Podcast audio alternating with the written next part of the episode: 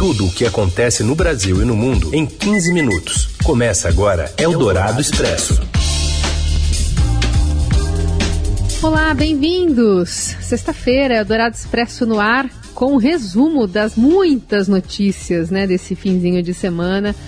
Eu sou a Carolina Ercolim, comigo para me ajudar nessa tarefa, Raíssen Abac. Tudo bem, Raíssa? Tudo bem, Carol. Bora lá, vamos com as principais notícias e um alô especial para quem nos acompanha, seja no FM 107,3 Eldorado ou em podcast a hora que for. Vamos então aos destaques desta sexta, dia 19 de fevereiro. A Câmara decide hoje se o deputado bolsonarista Daniel Silveira continuará preso por ataques ao Supremo Tribunal Federal.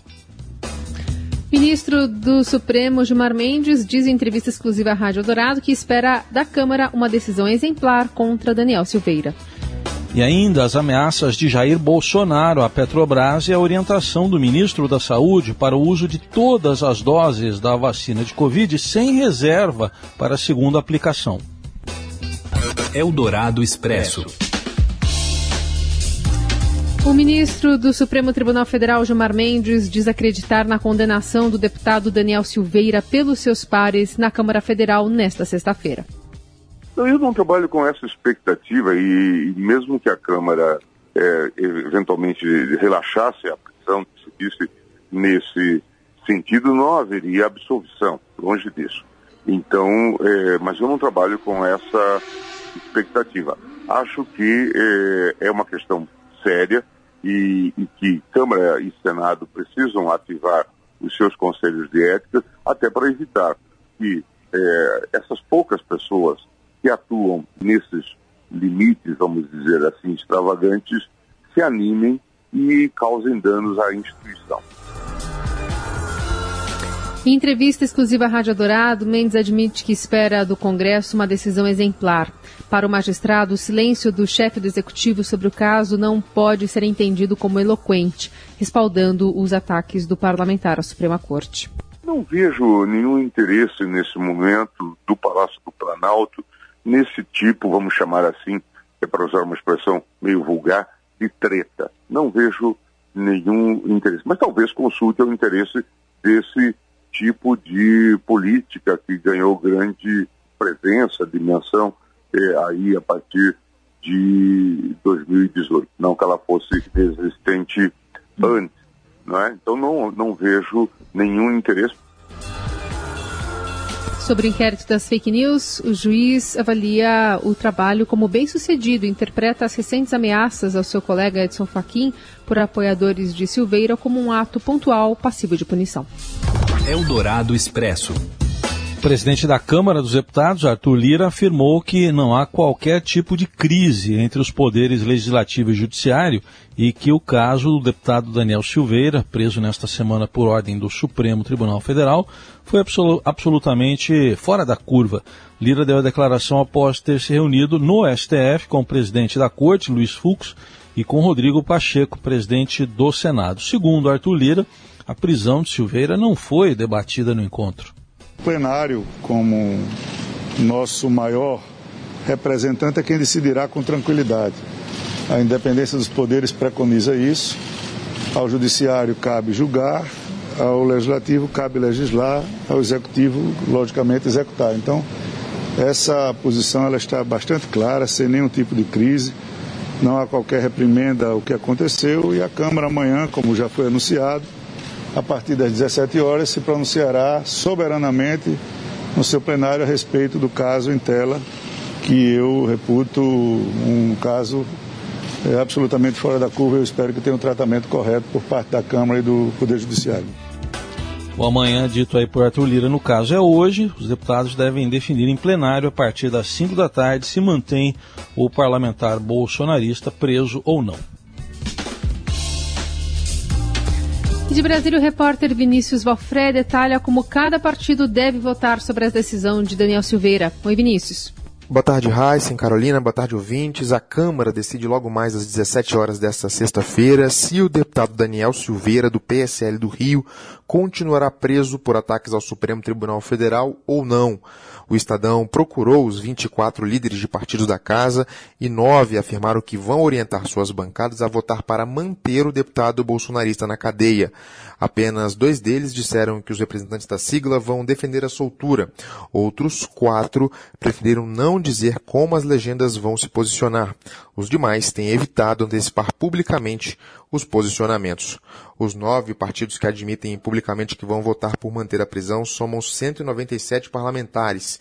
O Estadão apurou, porém, que ao menos 11 legendas se manifestaram contra Silveira, mas dois preferiram não tornar o posicionamento público para evitar pressões internas até a votação. A orientação do líder, no entanto, não significa que todos os deputados votarão da mesma forma. Alguns deles, como no caso do PSL e do PSDB, admitem que a bancada deve se dividir na votação. A tendência é que a prisão seja mantida por decisão do plenário, até o Centrão decidiu abandonar Daniel Silveira e votar pela manutenção da prisão. Entre as lideranças da Câmara, predominou o entendimento de que soltar Silveira será uma afronta ao STF. A prisão foi mantida pela unanimidade dos ministros e na audiência de custódia realizada na quinta-feira. Além disso, a postura do parlamentar, após ser recolhido pela Polícia Federal, também não contribuiu para que aliados se empenhassem em livrá-lo. Ele não se dispôs a baixar o tom e, segundo interlocutores, também era contra a saída intermediária de submetê-lo a uma suspensão. A deputada federal Magda Mofato será a relatora do processo que trata da prisão do colega Daniel Silveira na Câmara. O deputado Carlos Sampaio chegou a ser apontado na noite de ontem por líderes de partidos como relator do, relator do caso. No entanto, antes de ser formalizado para a função pelo presidente da casa, Arthur Lira, Sampaio publicou um vídeo em sua página no Facebook condenando a atitude de Silveira. A imunidade parlamentar e a liberdade de expressão são institutos importantíssimos para a garantia da democracia num país e não para a desconstrução desta mesma democracia. A conduta do parlamentar foi inadmissível e inaceitável, porque não se pode conceber que, a pretexto de se estar usando a liberdade de expressão, você possa injuriar e difamar quem quer que seja, mesmo que você não concorde com decisões do ministro do Supremo, e, particularmente, não se pode conceber que, a pretexto desta mesma liberdade, você venha a incitar movimentos antidemocráticos e, mais do que isso, o uso da violência e da ameaça para constranger ministros da mais alta corte do nosso país.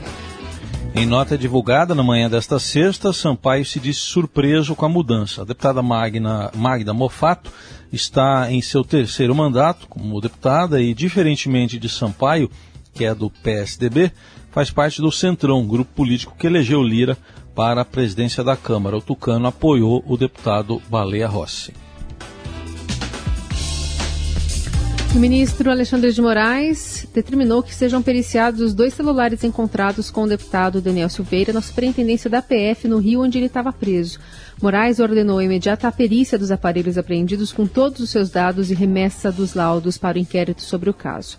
Eles foram apreendidos no início da tarde de ontem e depois disso o deputado passou por uma audiência de custódia quando foi mantida a prisão em flagrante e aguarda o pronunciamento da Câmara. E com a decisão, ele foi transferido então para o Batalhão Especial Prisional da Polícia Militar em Niterói, na região metropolitana do Rio. Eldorado Expresso. O presidente Jair Bolsonaro zera impostos federais sobre o diesel e faz ameaças ao presidente da Petrobras. Vamos a Brasília com Emily Bank. Olá, Carol, olá, Heisen. Após novo reajuste da Petrobras, o presidente Jair Bolsonaro anunciou que a partir de 1 de março não haverá qualquer imposto federal incidindo sobre o preço do óleo diesel durante dois meses. O presidente considerou o reajuste anunciado pela estatal como fora da curva e excessivo Durante transmissão ao vivo nas redes sociais nesta quinta-feira, Bolsonaro reforçou que não pode interferir na Petrobras, mas citou, sem entrar em detalhes, a possibilidade de consequências. A partir de 1 de março também não haverá qualquer imposto federal no diesel por dois meses. Por que por dois meses? Que nesses dois meses nós vamos estudar uma maneira definitiva de buscar zerar esse imposto no diesel, até para ajudar a contrabalancear esse aumento, no meu entender, excessivo da Petrobras, mas eu não posso interferir, nem iria interferir na Petrobras, tá? se bem que alguma coisa vai acontecer na Petrobras é, nos próximos dias, você tem que mudar alguma coisa, vai acontecer. Os impostos federais que incidem sobre o diesel são PIS, COFINS e a CID. Durante os dois meses de isenção dos tributos, Bolsonaro afirmou que o governo estudará medidas para zerar os impostos federais sobre o combustível. A ideia é contrabalancear o reajuste anunciado pela Petrobras nesta quinta-feira. No quarto reajuste do ano, a estatal anunciou que o óleo diesel vai ficar 15,2% mais caro a partir desta sexta-feira. Já a gasolina teve reajuste de 10,2%. A redução dos impostos federais atende à demanda de caminhoneiros, uma das bases de apoio do presidente e a categoria que tem pressionado o governo por conta do aumento do custo do diesel. Em uma ameaça indireta ao presidente da Petrobras, Roberto Castelo Branco, Bolsonaro citou que o comandante da estatal chegou a dizer que não tinha nada a ver com os caminhoneiros. O presidente informou ainda que o gás de cozinha também terá impostos federais zerados, mas de forma permanente.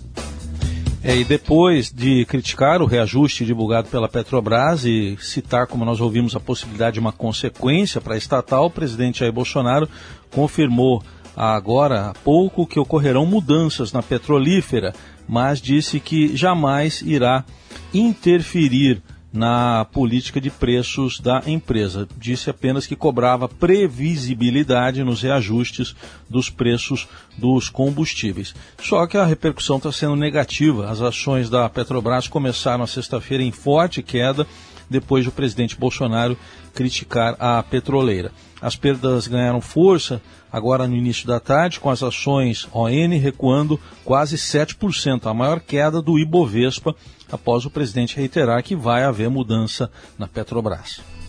Eldorado Expresso.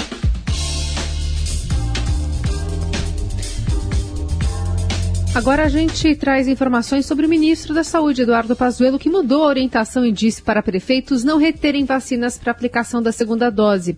Matheus Vargas.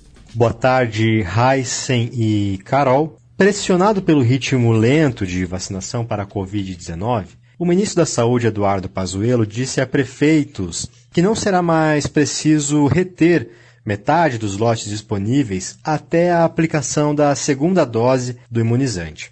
A nova orientação passaria a valer a partir do dia 23 deste mês, quando o governo federal espera receber mais 4,7 milhões de vacinas. A mudança não significa que a segunda dose deixará de ser aplicada. No começo da campanha, o Ministério pediu para que metade das doses fossem retidas pelo risco de não haver uma reposição a tempo da segunda dose.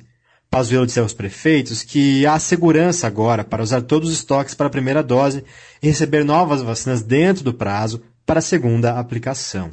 O ministro da Saúde também prometeu antecipar a vacinação para professores. Pazuello esteve reunido com representantes da Frente Nacional dos Prefeitos. Na terça-feira, a mesma entidade afirmou que o problema da escassez das vacinas teria sido resolvido pelo Ministério da Saúde.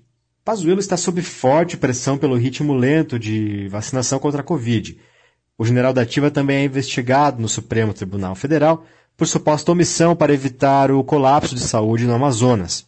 Como mostrou o Estadão, no ritmo em que a vacinação contra a Covid é conduzida no Brasil, o país levaria mais de quatro anos para ter toda a população imunizada. Você ouve Eldorado Expresso. Seguimos com o Dourado Expresso agora para falar do clássico de hoje à noite, São Paulo e Palmeiras, que se enfrentam pelo Brasileirão com objetivos bem diferentes. O jogo é no Morumbi. Fala, Robson Morelli. Olá, amigos! Hoje eu quero falar de duas coisas diferentes. Primeiro, a partida São Paulo e Palmeiras, sexta-feira, 21h30, no Morumbi. Jogo importante para o São Paulo por alguns motivos. Primeiro, faz a primeira apresentação sob o olhar atento de Hernan Crespo, o novo treinador da equipe, que se juntou à delegação nesse fim de temporada, começa a trabalhar no Morumbi para a temporada 2021. E também alimenta lá no fundo, no fundo, no fundo do coração do torcedor São Paulino uma pequena possibilidade de ganhar a partida, é, torce por outros resultados para quem sabe ganhar o Campeonato Brasileiro. Acho muito difícil, mas matematicamente existe a chance. Esse jogo é 21 e 30. O Palmeiras do outro lado joga para treinar é, para a partida da Copa do Brasil contra o Grêmio. Queria falar também de LeBron James. Olha só, o astro do basquete da NBA, o astro do basquete dos Estados Unidos, conseguiu a marca de 35 mil pontos na carreira. Fez isso no jogo do Lakers ontem. O Lakers perdeu, mas ele fez 32 pontos e conseguiu é, superar essa marca dos 35 mil pontos. Na briga do ranking dos maiores pontuadores da NBA, o LeBron ocupa a terceira posição, que já era dele, mas ele se aproxima de Cal Malone, que tem 36.928 pontos. Primeiro colocado, Abdul Jabbar. Esse foi um grande jogador, 38.387 pontos. LeBron faz a marca com 36 anos depois de 1.295 partidas no basquete dos Estados Unidos, o melhor basquete do mundo. É isso, gente. Falei, um abraço a todos, valeu! E assim terminamos o Eldorado Expresso dessa sexta. Segunda estaremos de volta. Um bom fim de semana. Até lá. Valeu, gente. Obrigado pela companhia e ótimo fim de semana. Você ouviu Eldorado Expresso tudo o que acontece no Brasil e no mundo em 15 minutos.